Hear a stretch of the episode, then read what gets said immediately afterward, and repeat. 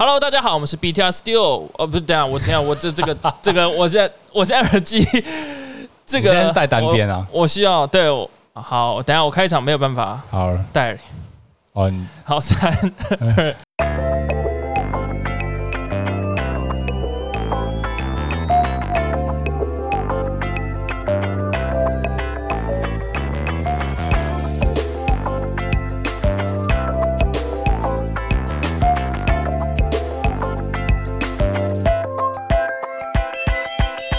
大家好，我们是 BTR Studio 突破工作室，我是金奇，嗨，我是查理，好，我可以继续把耳机戴起来了，嗨，因为刚刚那个开场，我直接脑袋一片混乱。哦，因为你是一边听，因为我们今天在录音的时候，就是我们有试着就是用耳机，然后去接主机嘛，对，然后直接去串接 Clubhouse 的声音，这样子，这样子在在录的同时，我们可以呃，如果说等一下有观众举手聊天的话，就是我们可以理论上我们是应该是可以直接。录得进去的，但是我们要测试一下设备。好，对，那不然现在我还是可以先把耳机拿掉好了。现在 Clubhouse 应该不会有其他人发出声音才对。哦，目前暂时不会啦，因为我们最后 Q&A 的部分，我们再开放举手。好，这样子，对啊，好好好，这样舒服多了啊！真的是那个延迟，真的是很让我有一种时间空间错乱感。呃，没事没事。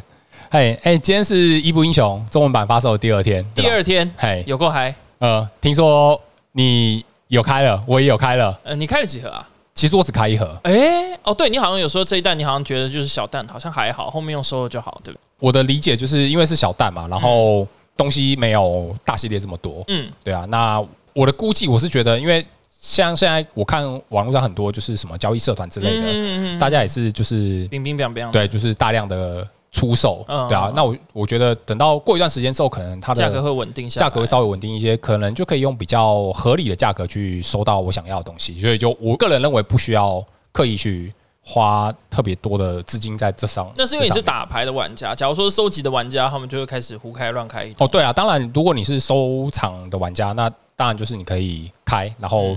如果你开到意图，哎，也你也开心，因为至少你不用花那么贵的钱。我觉得这次的 CP 值开开盒还算高诶，对收藏家来说，嗯，没错没错，我同意。因为每一张都有意图，所以其实我觉得这一次的意图，呃，就是意图的 V，一度的伊布的 V 的意图，嗯，好像它其实是卡 SR 位，对不对？对啊，因为原本就是 SR，但是它这次的 SR 就是分两种嘛。对，一般的 SR 跟意图 SR。嗯。然后 VMAX 的话就是有分 HR，就是 HR 就是对正常原本原本叫镭射啦。对啊，那后来它也有一个就是意图的 HR，对，就是有颜色的，然后样样式不一样，更好看的。对，更好。然后还有当然还有普通的 HR。对，没错。嗯哼，因为我这次这样，我大概是开了三盒，你开一盒嘛？对，我开一盒。我记得我记得你好像开到。呃，月亮精灵的 v 月亮伊布 V 的意图。啊，嗯，那张我超想要的。这次的意图比看起来好像是比之前的系列就是算是更更好出的感觉，更好出货的感觉。我觉得好像基本上一盒就是会保底配一张，哎，几乎啦，感觉对，因为这次的种类很多啦，但是也但是当然也有那种很雷的，像是？马瓜，就是那个男角。哦哦哦哦，对啊哦哦，抽到那个应该会嗯很想哭。嗯，说不定他到时候很有用的。他他到底是干嘛去？我忘记了。记得效果没很好。我记得好像没有，不过这不重要，因为至少他是男角。啊，是是是，所以不管怎么样，价钱都不会好看。我看大家都在说那是阿静啊。哎哎，大家都是这么说，先不要，先不要说的啊啊，没有，我说他们说，我自己没有说啊。对啊，我听说的。那我自己开一盒，我是开到了意图的月亮伊布。那你开到如何？我开的话，我开三盒。嗨，然后第一盒是出仙子伊布的意图。仙子一步 V 的意图，哎，不对，月啊不草衣步的意图 V 哦，夜一步的意图对，跟跟月亮精灵呃月哎不对不对不对，仙子伊布的 HR 哎，我等等，所以所以你第一盒爆哦，你第一盒就爆配，第一盒算爆配，太强了，而且好像是 VMAX 还是 V，我想不起来，好不管，然后第二盒是，我讲我想起来，你有贴在群组上面，是 VMAX 的 VMAX 的 VMAX 的 HR，那还不错哎，嗯。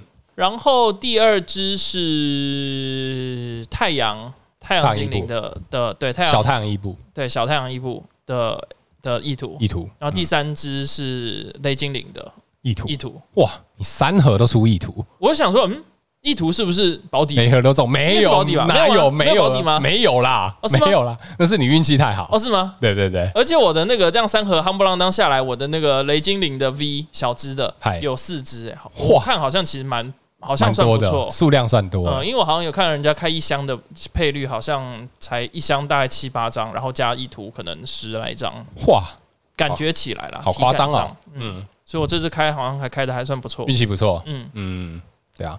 而且都没有开到太歪啊，我觉得草一步有点意思嘛，因为我们说打草节在日本，打草节最近是最近看起来在赛场上成绩还不错，因为他真的两颗能量是蛮好的，两颗能量真的就是两回合手贴，然后 V Max 就可以通欧人了。嗯，对啊，很棒。然后两颗撤退，你打上去就是保底，两颗的话就是一百二。对啊，因为六十层嘛，嗯，三颗就一百八去。对啊，然后再加上，你现在还有八十层，六十层是吗？好像是八十层，还六十层，六十层哦，六十层，六十层就还好。对啊，但是你有那个加热矿山可以搭配啊。啊，对对对对，所以就是你也有容易做得到，大概可能两百的伤害应该不是打个一百。对啊，你如果三个撤退费用的话，就是一百八，一百八，这个数量是蛮棒的，还不错。两颗能量可以打这样，就是差不多是之前的霸王花的那种感觉。对啊，OK 啦，我觉得也没什么问题。是是是，对啊。嗯，所以我大概是开成这样了，所以我觉得好像感觉就是保底啊。没有啦，那是你运你运气好，好不好？是吗？那那那哎，那现在社团上面大概一张意图大概落在什么价格啊？其实因为今天是第二天，所以我觉得价格好像还是蛮乱的，还是在高，因为有有一千最便宜的有到可能一千出头，一千一千二，可是贵的话有超过一盒的价格，可能到一千六、一千七之类的。OK，现在价格的部分好像还没有。很稳定，我觉得我最后猜啦，我不负责任的猜测，这一次的价格大概会收敛在一千到就八百到一千之间，最后最后，OK，我猜，嗯，只是这个东西不知道，因为现在还有一个担忧点，就是可能之后它的卡包的数量会不够，那就不得了嘞。对，就是如果说卡包没货的话，嗯，对啊，那玩家没得抽，那就等于是那些什么高版本啊、意图啊那些，可能就又会再涨起来，就是数量它就不会再增加了。嗯，对。好，那我们开场聊到这边，我们有很多新闻要跟大家分享啊。对，没错，这个礼拜的新闻其实还蛮多的哈，那我们就一一的跟大家分享。好的，嗨，那我们先从日文版的新闻开始说哈，有够精彩。嗨，这个这个是昨天的情报对吧？是，对啊，有够新鲜呐。呃，日文版的官方，它在八月二十号的时候，它会推出一个就是 V Union 的特别礼盒。嗯，那这个礼盒的资讯，其实我们在之前的节目有说过，是，但它是在昨天，就是礼拜五的时候，它有公布就是详细的情报。它到底是什么东西？我们猜了很久。对，它到底什么叫做 V Union？V Union 到底什么意思？对，它在昨天就是完整的。公开了，是对。那我先说这个礼盒的部分哈，它这个礼盒啊，它有分三个，呃，三个主题。嗯，简单来讲就三个主角啦。对对，超梦、嘿，甲贺忍蛙跟蛇头蛙跟苍霞。对，没错，就这三种。嗯，对。那它礼盒的话，它的单盒礼盒价格是一千六百五十日币。嗯，哎，那里面包含系列就是有四张 V Union 的 Promo 卡，四张，对，四张，四张也就是一张，四张也就是一张，四张就是一只。呃，对，就是我们那个机制，我们等下讲。啊，OK，OK，OK，它是四张普莫卡，V Union 的普莫卡，然后有一张新的普莫卡叫做巴内特博士。哦，嗯，然后还有再加上就是下一弹新弹卡包，就是裂空之流跟完美摩天的卡包各三包，听起来很不错哎。嗯，其实这个礼盒我觉得还蛮值得入手的，我觉得是必备哎。对，那它在 V Union 的机制的部分，它也在昨天也一并公公开了。嗯，对。那为什么它附四张 V Union 的 Promo 呢？嗯，它的意思就是这个是 V Union 的规则。嗯哼，哎，它是。四张卡合成一只一只宝可梦，宝可梦。那个这个讲到这边，大家一定都会联想到黑暗大法师，游戏王的黑暗大法师的部分。对，可是游戏王黑暗大法师它是从手牌，对，凑齐在手牌上，你可以展示给对手看之后，直接宣告胜利。对啊，但是 V Union 不太一样哦，它是在弃牌区，嗯，而且它从弃牌区集满四张的时候，它会可以直接进到后备区，直接直接出场。但是，嗯，但是。没有保证玩家胜利啊！对对对，没有，只是跟游戏王不一样的地方。出场而已。对，没错。那 V Union 的部分呢？它如果你是手上有单张卡、单张卡的话，它是没有办法直接使用的。嗯哼，它一定要等到就是它在弃牌区的时候集满了四个部件，对，然后再一并的集合从后备区出场，从从从弃牌区跳到后备区，从弃牌弃牌区出场到后备区。对，它就是一张很大很大的一张卡。对，那因为它各个部位。的卡片，它的名称都一样。嗯，对，那所以等同于你如果想要召唤它的话，嗯、那等于是你所有的部件都只能放一张，它不能放多了。但我可以放四个同样的部件，对不对？当然可以啊，以对不对？对，但是你就没有办法在游戏中使用。嗯，对，它就是一张废卡。对，它就是一张废卡，不知道拿来干嘛的。对啊，我觉得这个新机制其实是蛮有趣的哈，很特殊。就是、对，因为你看哦，V Union 啊，它给我的感觉啊，我我觉得啊，嗯，它给我的感觉就是物理版的 V Max。对，它就整只变大。对，因为它是四个部件合起来嘛，对，所以它直接从后背去出场，它就是有一个超大一张、超大一只的感觉。这才是我想看到的 VMAX，好不好？你怎么一张卡那个变大那？没有变大，骗人啊！好，我们玩家的心声我们都听见了。好的，这这，这才是我想看到的几句话，超超大一只。对，这才是真正的几句话。不过蛮有趣的，就是因为它是所谓四张卡合成一只怪嘛。对，没错。所以就变成说，你假如说在未来收卡，假如说有需要收卡的话，嗯，虽然说礼盒礼盒来出不太有这个可能性，嗨。但假如说你真的不小心弄丢一张或怎么样，你就会说，呃，我需要收一张超梦的尾巴，超梦的尾巴。对对对，你好，我需要收一张超梦，请问超梦的尾巴还有吗？嗯，可是很有趣的是，如果你单看超梦这张卡的卡面的话，嗯，它的右下角是尾巴的大半部分，对，可是它的右上跟左下。分别也有一部分的尾巴。哦，好吧，呃、所以所以你这样看可能不准哦，那就是最大条的那个尾巴，呃，超梦的右下，超梦的右下，对，啊、是是是。我觉得应该是可以这样子，嗯，这样子来分辨，好头痛哦。而且我们现在这样讲，还是建立在假设它是跟日本一样，是出一整个大礼盒，对，假设它真的就是有够狠，让你放在里面一张一张抽呢？在卡包里面一张张抽，没有错，在卡包里面一张一张抽，你就是干、啊，又是超梦的手啊，怎么又是超梦的头？白痴，我已经二十张嘞，对啊之类的，尾巴怎么那么难出？那要，凑齐是吧？有点像七龙珠的感觉嘛。对对对，你是要凑齐四张，可能一箱只有一张尾巴，一箱只有一张尾巴，那怎么抽啊？有够狠，有够狠啊！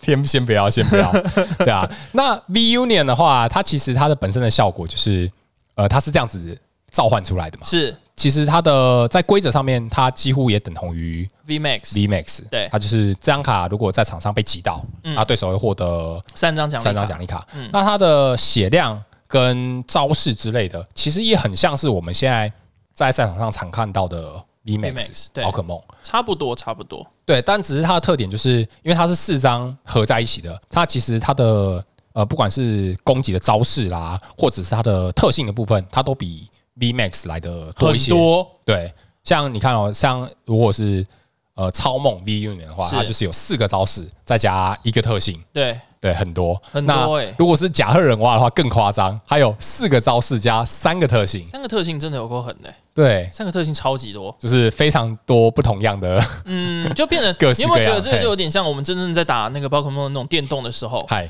一个宝可梦最多就是携带四个招式。嗯，蛮像的，刚好就是这么一回事。对，它就是会有四招可以让你放。它就是呃，可能本身有四个招式嘛，再加上宝可梦本身也有所谓的特性。对，其实蛮像的哈。对，可是就虽然有一些是废招啦，就看得出来，就是设计师感觉就是啊，干想不到招式。好了好了，随便塞一个什么东西进去了，没什么用的东西。对，V Union 部分大概是这样子啊。是对。那呃，我们刚刚讲到，就是它在礼盒里面有附一张新的博士，叫做巴内特博士。嗯嗯，那它的效果是说啊。它发动之后，它可以选择牌组内的两张任意的卡片，最多两张，嗯，舍弃掉弃牌区，嗯哼，对，然后牌组再洗牌，就这样吗？嗯，就这样，没有其他的效果，对，那就是针对 V Union 来的。来做的，嗯，应该没有什么其他的。功用了吧？对啊，其实其实这类似的东西，之前在国际版跟日文版其实有出过类似一样的东西哦。对，那张卡叫做战斗压缩机哦，它它的效果其实跟巴内特博士很像，它是从牌组上面舍弃掉三张卡片到弃牌区，可是它是物品卡，它不是志愿者，好强哦！对，好强，这是压牌用的。嗯，对啊，那那那那那那那不得了哎！对，可是因为现在没有战斗压缩机这东西，所以我觉得。像巴内特博士就是算是有点变相的，就是也可以让你快速的 使用到 V Union 的方式啊。因为毕竟它有一个比较特别的，因为它这个虽然说我们说它长得像 V Max，嗨，但是它就是有一个好处，就是它不需要进化。对，它不是不需要进化的 V。假如你真的就是手气这么好啊，你的这个先手先攻，嗨，就是一只怪起手嘛，然后手上会有六张卡，嗯，六张六张牌。抽一的时候变六张嘛？抽一的时候变七张，对，因为是七，然后起手一只宝可梦。好，那你就起手就是有四张 V Union 都在你手上，加一只东东鼠，哎，直接跳出来了。哦，可以啊，那当然可以啊。是是是。可是我觉得 V Union 有个尴尬的地方，就是因为它本身 V Union 它不属于基础宝可梦。也不属于进化宝可梦，是，所以像是什么献祭球啦，是熏香啦，这些东西其实它都没有办法检索，对，通通拉不出来。对，你唯一只能检索的部分，可能只剩下通信了吧？对对，因为它不属于进化，也不属于基础宝可梦，或者是那个那个什么，还有什么球类，反正就是不限，它没有说是基础或进阶的。对，那那种就可以，可是。嗯像是熏你用熏香用献祭球都没办法找 B Union 的各个零件，那蛮有趣的。假如说现在像什么新的竞技场是，就有点像以前的水斗场，嗯，是拉一张宝可梦，哎，进手牌还是进后？它是进场，所以也没有进场也不行，对，也也不完全不行，所以只能就是看大家动动脑袋，只要有进化和基础的，通通不能用以外，你还有什么方法可以把它拿到手上来，把它通丢下去？那就是。我们刚刚讲的巴内特啊，嗯，巴内特博士，对，或者是通信，应该还有其他手段了。我认为，我感觉、呃、可能之后有，嗯，但目前不确定，可能之后有。哦哦，可能回头可以去找一些什么像，嗯，不知道。而且 V Union 有一个尴尬的地方，哎，万一你的其中一个部件卡在奖励卡怎么办？哦，对，这是超尴尬，这真的超级尴尬。对啊，这是超级爆炸尴尬的，对，是吧？你四张卡一张是天天在发生的事情，哎，其实是很容易发生的事。对啊，对吧？那那那那那真的是不知道该怎么办。对啊，但是这个的这个机制是新机制的啊，那搞不好之后也会出相对应的工呃那个道具卡，对，更多的卡片来搭配，应该会有。对啊，希望有。嗯，没有的话那太烂了。没错。好，OK，那我们再来讲到国际版新闻。是，嗨，那国际版新闻啊，我这次要讲的是。国际版官方，它其实有公布，就是下一弹，嗯，剑盾七，所谓黑黑白马，哎，不对，已经是摩天，对，裂空，裂空之流跟完美摩天，它叫 Evolving Sky 嘛，就是我们上一集有讲过，对对。那它这次其实有公布一个东西哦，就是呃，我们像我们之前在国际版，它都有所谓的肥包嘛，对对。那这是肥包的部分啊，其实以前在之前的像是可能剑盾一或者是剑盾五。嗯，之类的那个肥包啊，其实它都是有同样一个肥包，它有两种不同的合会，就像是这个连级熊和一级熊，它就是各一只，对，它就是蓝色跟黄红蓝色跟红色的。合会，对。对。那这次的话，其实它也不例外，它一样也是在肥包里面有两种不同的合会，嗯哼，对。那它合会的主角分别就是八只伊布进化型。哦，对，它就是四只合成在四只在一个合会，那另外四只在另外一个合会。哎，一部只有八只吗？不是九只吗？进化型，它的进化型进化型是八只，一部本体不算。OK，对，它是八只进化型，有够好看的，就是四只四只在个别的肥包的合会，有够好看，真的有够好看。好，那我这次要讲的是，它这次的肥包啊，其实它分成这两种以外，嗯。它在销售的部分也分成两种来销售啊，对，一种叫做一般的肥包，你还记得我们一般的肥包长什么样子吗？就一盒啊，一盒，然后里面有八包新蛋的卡包，对，然后再加上什么伤害指数的骰子啦，是是是，然后通常骰子是大家最最喜欢的，对，没错，每一弹的骰子都是特别独一无二的，对，但是啊，它这次它的肥包部分，它又分成两种，一种是一般通路。所贩卖的一般肥包，嗯哼，那另外一种的话，它叫做宝可梦中心的限定版肥包。哇，宝可梦中心限定版，对，就是它这个只在宝可梦中心贩售，好狠哦！而且它是所谓有，我个人认为有点像是精装版的感觉。哇哦，它就是呃，我们原本在一般肥包里面附的是，就是有点像骰子形状的伤害指示物嘛。对对，那它这次在如果是在宝可梦中心购买的肥包的话，它直接升级成金属制的。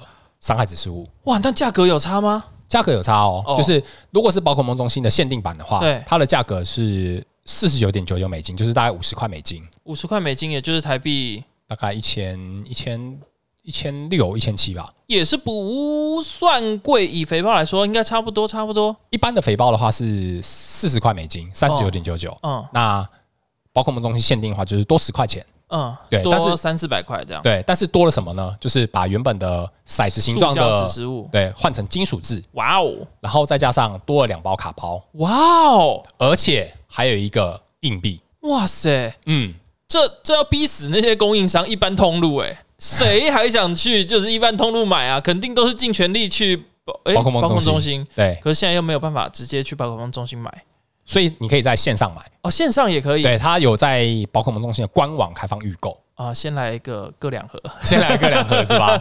其实它这个东西其实不是第一次发售了哦，它在剑盾六就是黑马白马，其实它也是有在网上一样是贩卖，嗯，宝可梦中心限定版的肥包，蛮聪明的，对，其实我个人已经先偷买了，哎啊，我有上到车吗？嗯，好，我可以，我应该可以帮你加开吧？对，大概这样子。了解。嗯，好，那再来讲到我们中文版新闻哦。好嘞，中文版新闻第一个就是《一部英雄》正式发售了，在这个有够嗨，礼拜五的时候。好，对。那我们刚刚其实一开始开头已经有稍微闲聊了一下，是关于新蛋的部分。好赞呐！哎，这次真的棒，好赞，好赞。好，那我再来讲另外一个新闻，就是关于跟比赛相关的消息。那是对，就是原本有预定的地区联盟赛。我们原本有说就是已经延期了嘛，那这次他公布的消息是，他连同原本在六月二十六跟二十七举办的四天王决胜赛也会跟着延期。嗯，这是确定的情报。是，而且他那个时间和场地都已经有确定下来了。对，他四天王决胜赛的话，他的时间延后到八月二十一到二十二，在台中国际展览馆。嗯哼，对，那铁皮屋嘛，对，不讲过铁皮屋，没错，就是那个地方。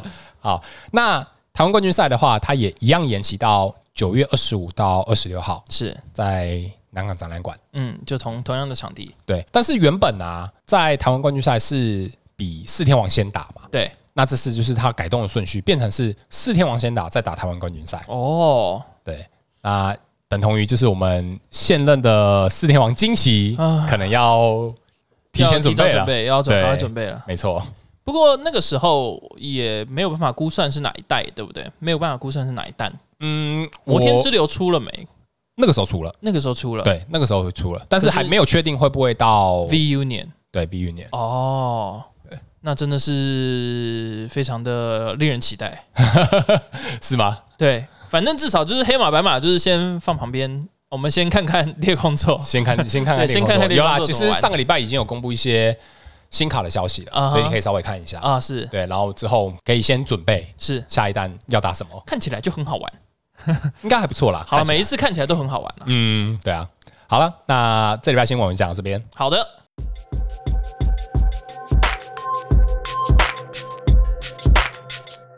那再来，我们就进到今天主题。没问题。好，好那呃，你还记得就是我们在 Podcast 一开始啊，嗯，就是应该是在第二集的时候吧。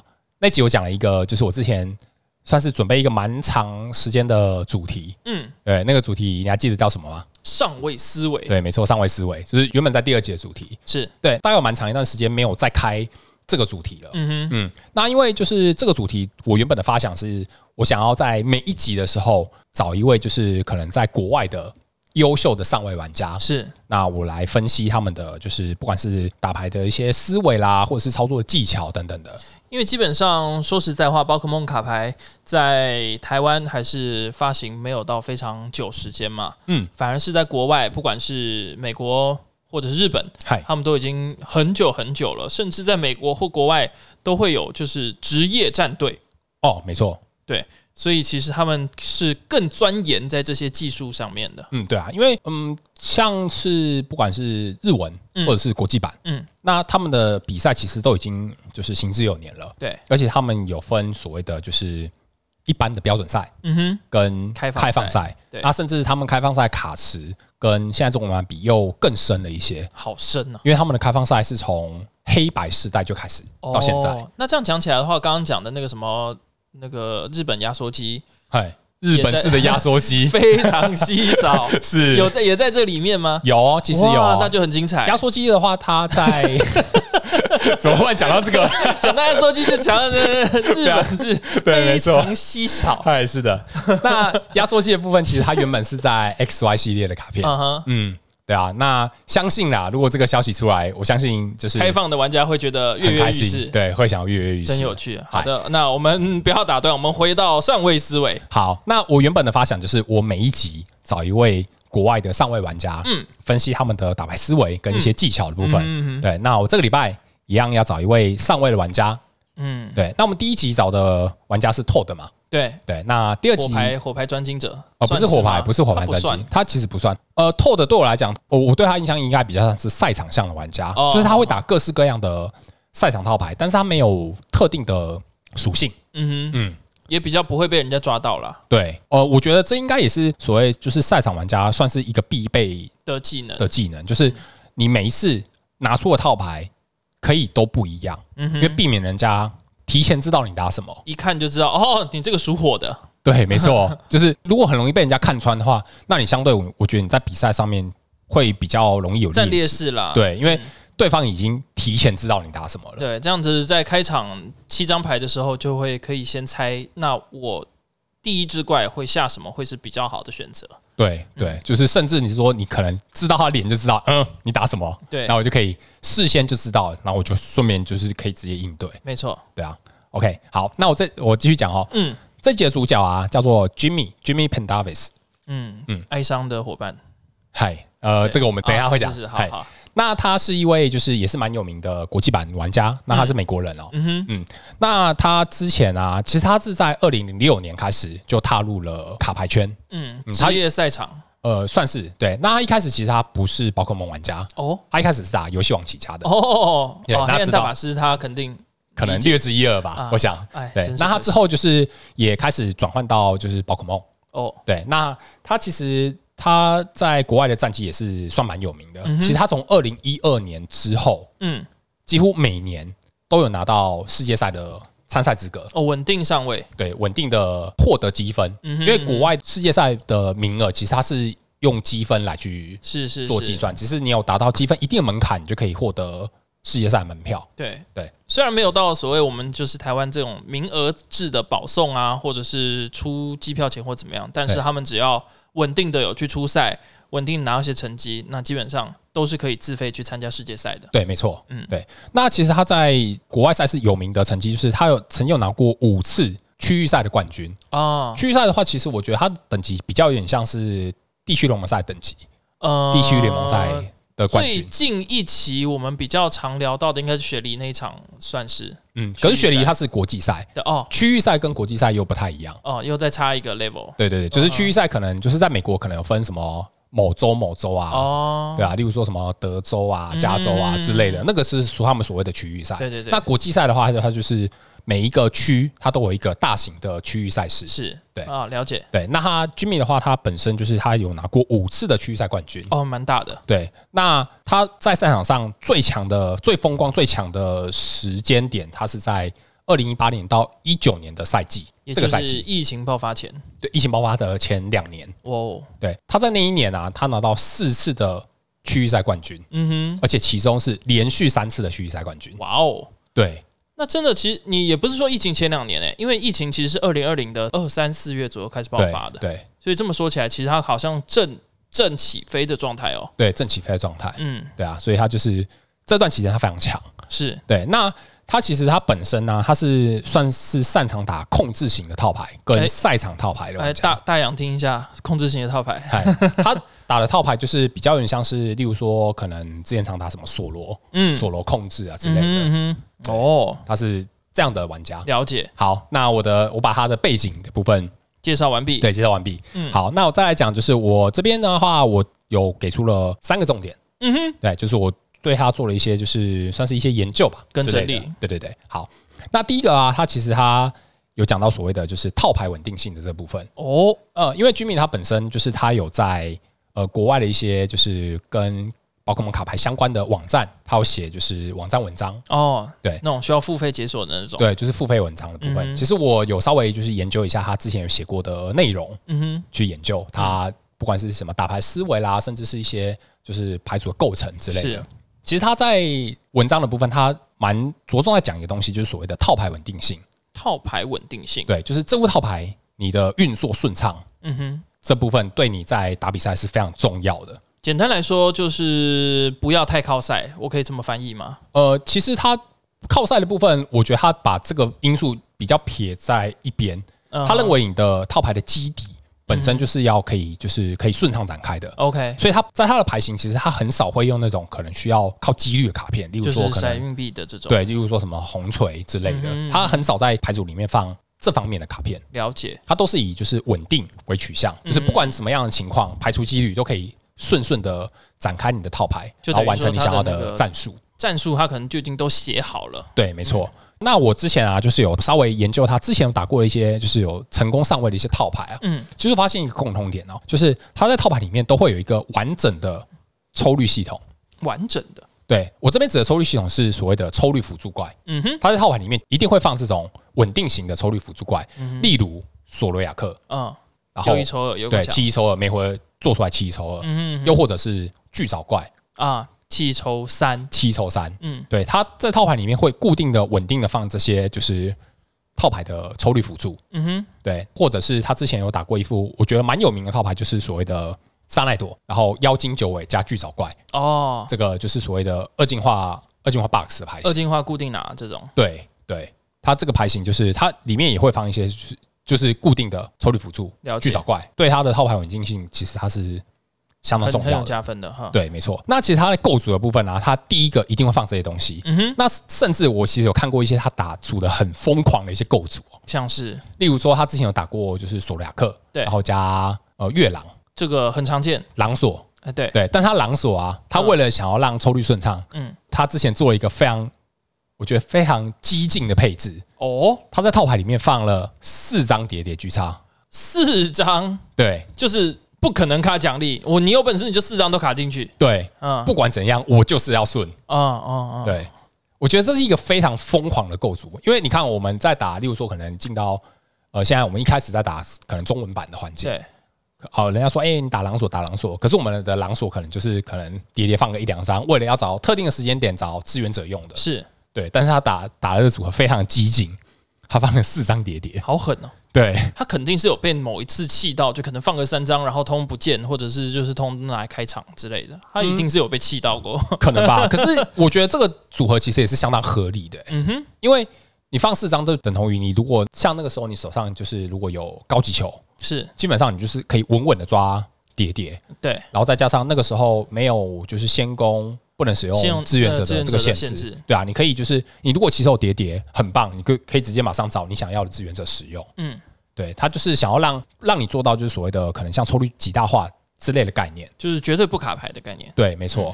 对，所以在他的这个核心的概念的话，他一直认为就是稳定性是非常重要的。了解，所以就是他可能会牺牲掉一些什么秘密武器，或者是压缩到他牌边牌里面的一些配置。对，他就是以稳定性来做最呃极大化的考量。对，那其实他曾经说过一句话，我觉得这句话非常关键哦。嗯哼。他在写过的文章里面讲过一段话，这就很简单，就是 consistency is always king。哦，这句话什么意思呢？翻译成中文的话就是稳定性才是王道。哦，对，套牌稳定性非常重要。那就有点、有点、有点耐人寻味了。嗨，因为其实我们不难看到，嗯，稳定性非常、非常、非常重要。嗯，但假如说真的已经撞到就是世界上就是最上面、最上位的状态的话，嗯，其实我们不难看到，有时候他们都必须放一些。需要更激进的牌，对，要不然的话，大家都拼稳定性，构筑不会差距太大。嗯，对啊，嗯，所以啊，所以他其实他会放到四张叠叠，我觉得也是蛮激进的啊。嗯，那也是另外一个方向的激进了。对啊，因为你应该很少看到像在我们在打中文版早期的套牌里面，你一副牌放会放四张叠叠吧？是的确的确是比较少见。我个人是没有看过啦，是，但是。他就有办法组得出来哦，而且他也有办法打到上位。那我还蛮好奇的，你之前有一副三神吗？是不是也放了四张东东鼠？是不是也跟这件事有关？你说我吗？对，你是放四东鼠还是三东东鼠？我是三东东鼠，三东东鼠。对，我是那时候组的，嗯，我那时候是在前两次的地区联盟赛嘛，是我帮鱼竿组了三神，嗯，对不对？然后我们那时候最终讨论卡表是三张东东鼠加一张叉字符，嗯，再加一张花无鸟，到底想怎样啊？就是。我们想要做到的这一点就是抽率极大化，对，就这么简单。化，就是刚刚这个 Jimmy 讲的这个，对，没错，了解，对，这个就是这样子啊，就这么简单，对。好，那再来讲到就是呃第二个重点啊，第二个重点就是所谓的手牌干扰，嗯哼，嗯，那其实对照他讲的第一个观点，就是所有的牌组都是建立在稳定性之上，嗯哼，你的稳定性先做到之后，再做手牌干扰。他这个逻辑蛮有趣的，他现在的做法比较有点像是，因为干扰蛮常见，呃，像裁判或者是以前的马夏多，他就是必须双方都受到干扰，对不对？对，包含现在的马力，某程度上也是有点双方的手牌都会受到干扰。嗯，没错。所以他看起来是把自己的这个稳定系统先架好了之后，开始疯狂干扰。对，就是你的稳定性先够了之后，对，再做干扰。对，嗯，大概就是这种概念，就可以就是赢在起跑点啦。算是哦，对，因为你这边就是马力，或者是被马力之后。他抽五，我抽四，可是我有整个就是发电机在后台，嗯、就不会这么害怕。对啊，没错啊，嗯，大概就是这种概念。了解。对啊，那我这边补充一下，就是我们刚刚在第一点讲到了，就是套牌稳定性的部分哦。嗯哼，其实啊，我们一直讲到就是套牌稳定性，套牌稳定性，但是套牌要放几张抽率才算是足够的呢？嗯，你有没有想过这个问题？这个一直以来都是很令人困扰的问题。嗯，这个我觉得也没有一定的答案呢、欸。可能看牌型吧，对，看牌型吧，对。但是他居民他在之前写过文章，其实他有提供一个观点哦，嗯哼，这是他自己的个人的经历啊，是对。他认为他这个魔术数字是九，九张这么多，对，他会放到九张的抽牌辅助哦，包含索罗亚克这些进化链，索罗亚克，呃，抽七博士，嗯哼，然后又甚至是可能竹篮或东东鼠吗？还是嗯，东东鼠也是包含在里面，是因为它是所谓的。直接型的抽牌辅助怪是是是，对，所以就是这些东西加起来，最最基本最基本的数字是九九九张，那那还蛮少的耶。哦，在我的在我的思考逻辑里面，好像不算多吗？索罗亚克，我们它一组应该是算一张，对吧？对。好，假如说他放了四组，然后加四组啊，抽奇博士，嗯，就只能再加一只东东鼠嘞。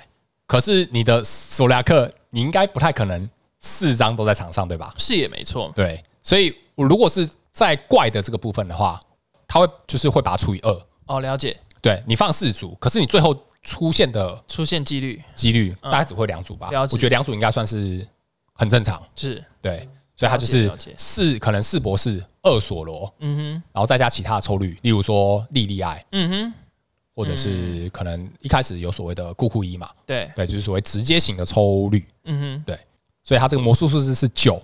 这个九啊，对，嗯、最少九张。嗯哼，对，因为抽率它呃，我们一直谈抽率，抽率它其实很长，就是在前期的时候，尤其是假设是训练假卡的话，嗯，在前期会对你有很大很大的帮助，帮你铺场，帮你拿，不管是嗯能量或怎么样，嗯，但到中后期你可能会需要一些特定的东西的时候，又会是需要不同的训练加卡，不含不管是这个现在的老大或之前的古兹马，嗯。对。所以我觉得他放这个数字是相当合理的哦。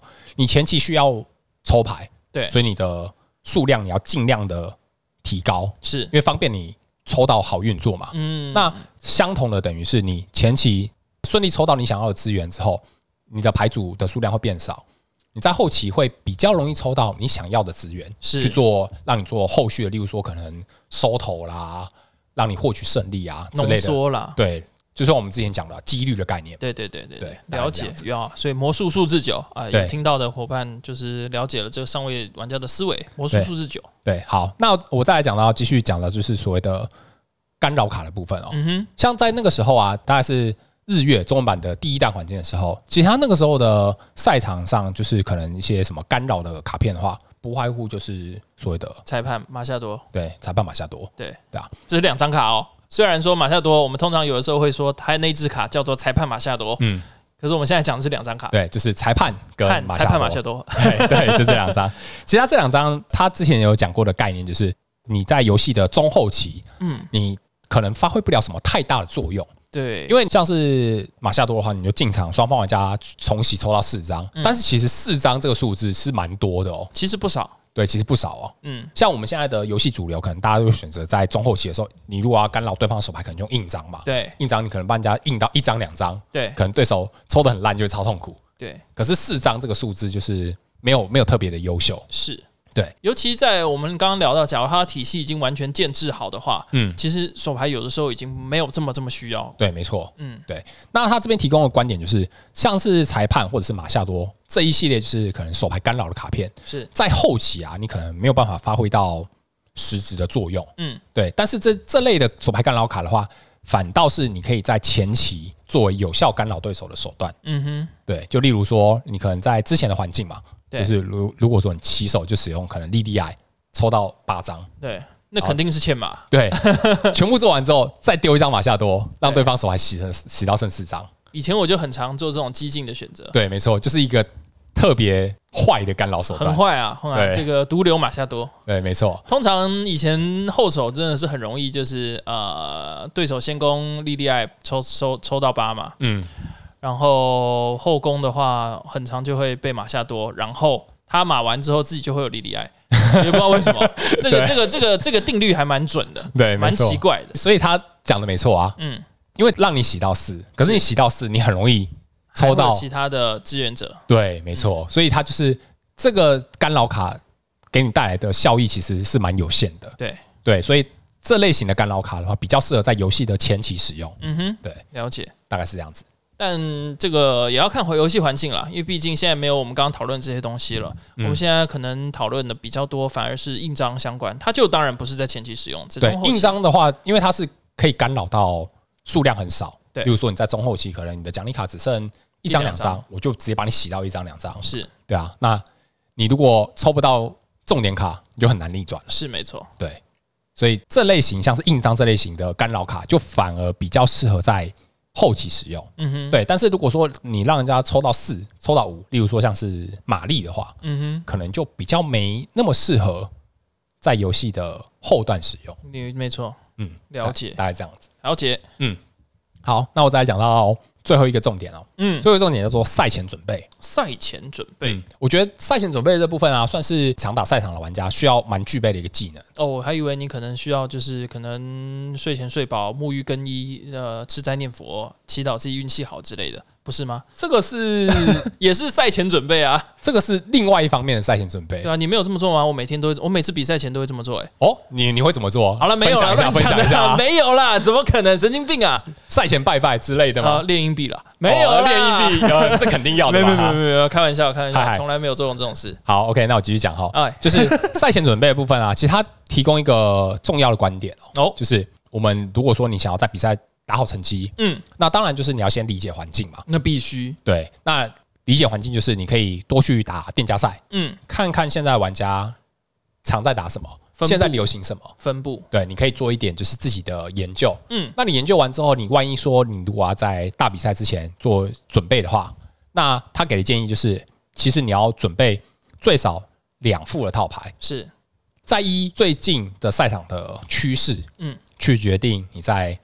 当天的比赛你要打什么？了解。对，其实这边在分享，跟各位分享一个比较细的细节。刚刚我讲什么沐浴更衣，什么吃斋念佛，那当然是纯开玩笑的。嗯、我自己之前在比较认真准备比赛的时候，我会做的赛场观察会是现在就是最普遍大家爱玩的东西。我会先统计好，假设打比方，嗯，假如大家爱玩连击熊，嗨，那是不是他就弱超？嗯，那我反而比较会。针对超超系，因为我知道，就是台湾的选手当然会针对最多的这个所谓就是比较上位的选手会针对属性，嗯，打弱点，嗨，所以我就会估计比较多人会拿超系来应对最普遍的这个所谓连击熊。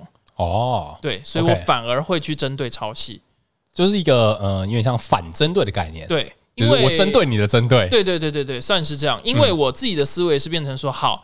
我遇到连击熊，我应该呃比较嗯操作没这么精锐的玩家，我可能可以靠技术去去 cover 它。OK，但遇到可能真的就是一定有水平的，可能在伯仲之间的选手的时候，我就可以用属性去压制它。嗯嗯嗯嗯，因为我的目标当然是所谓走到最最最上面嘛。对，对我来说，就可能十六强跟没有进复赛，对我来说差不多。OK。对，所以这样的话，那我就会更针对在已经在上面的十六强，我会先想象十六强可能会长什么样子，而去针对。哦，就是你可能心中有一个就是可能上位的一个概念，例如说你可能这十六强里面大概会有几副的什么什么类型不同的套牌。对，那你在这之前，你就要先事先准备。你可能要用什么东西来应对它？对，你可能在打法上面去应对，甚至你在构筑上面直接应对。对，我针对的就会是十六强左右的强度，嗯，而不是大环境，因为大环境我觉得真的就被连击熊踢死，那就算了，那就回家就认了。对，但是这会有一个奇效，嗯，假设最后我的成绩不会是比较好，要么就是超烂。哦，就是要么好，要么烂。对，比较两极化。我比较少那种就是中游的中游的成绩。哦，嗯，是这个样子。大概了解。嗯，好，好，那我这边举个例子好了。嗯，哎。呃，你还记得就是，其实，在上个月就五月底的时候，嗯，其实日本有办一个就是宝可梦卡牌的比赛，叫做宝可梦龙王战。哦，超帅的！我真的觉得日本人真的超会取这种就是比赛的名字。对啊，龙王战。对啊，这个名称很酷哎。他们日本就是从围棋时代开始，就是很多这种头衔的这种东西。呃，就是你打赢了，你就叫做可能宝可梦什么四天王，对对对龙王之类的东西，什么本因坊啊，什么棋圣啊，什么的。对对对，好，OK。那那个时候啊，其实他在五月底的时候举办的。嗯，那那个时候举办的时机点啊，大概就是在日本的伊布英雄发售的隔天。隔天，对，好狠哦。对，所以那个时候的环境，赛场环境是一个完全的，就是有非常多的不确定性。嗯，对啊。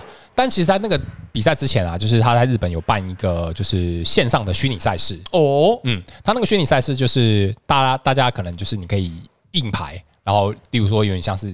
打就是试训比赛这样子。哦，对，那那个视讯比赛是有点像是龙王战的前哨战的感觉，嗯哼，对，那那个时候就是在那一次的虚拟赛事中拿到好成绩的套牌啊，大部分都是连吉熊，哎，怎么就是我刚刚讲的连吉熊，对，很像，对，那所以那个时候啊，在打完那个比赛之后就是龙王战了嘛，对，所以那个时候其实大大部分的玩家在估算的环境啊，对，可能都会联想到说，嗯，好像。打黑马是一个不错的选择，就是针对连击秀，对，可以直接去针对针对连击，嗯，对。可是最后你知道冠军是什么套牌吗？不知道，无极，这就是我刚刚讲的概念，对，就是针对你的针对，对对对对对，我就既然既然你们都想针对连击熊，那我就针对你，针对连击熊这件事来针对你，对，没错。所以那次龙王战的冠军最后就是无极泰纳，很合理，而且他是无极泰纳加月亮一步的牌型，有够强哎，对。这个牌有够强哎，好强哦！我觉得很棒，好狠哦。对，它就是我们刚刚讲的，针对你的针对，这是一个反针对的概念。对对对对对，对啊，大概是这样子。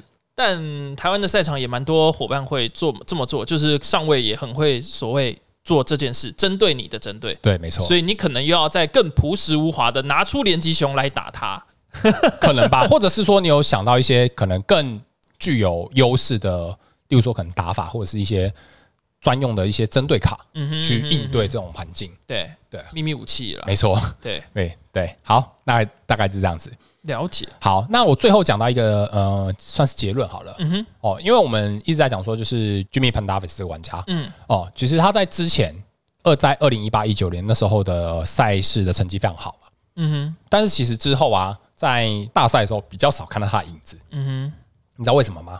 对，不知道。好。第一个就是因为，呃，在一九年赛事之后，他其实就是呃开始把他的重心慢慢转移到就是所谓的呃卡片市场投资身上，搞什么鬼啊？变投资客啦？对，简单来讲就是就是转卖啦。哦，对，他开始就是做一些所谓的鉴定卡，嗯哼之类的一些事业，算是事业啦。对，所以其实他在之后啊，有在网站上面有写一些是关于。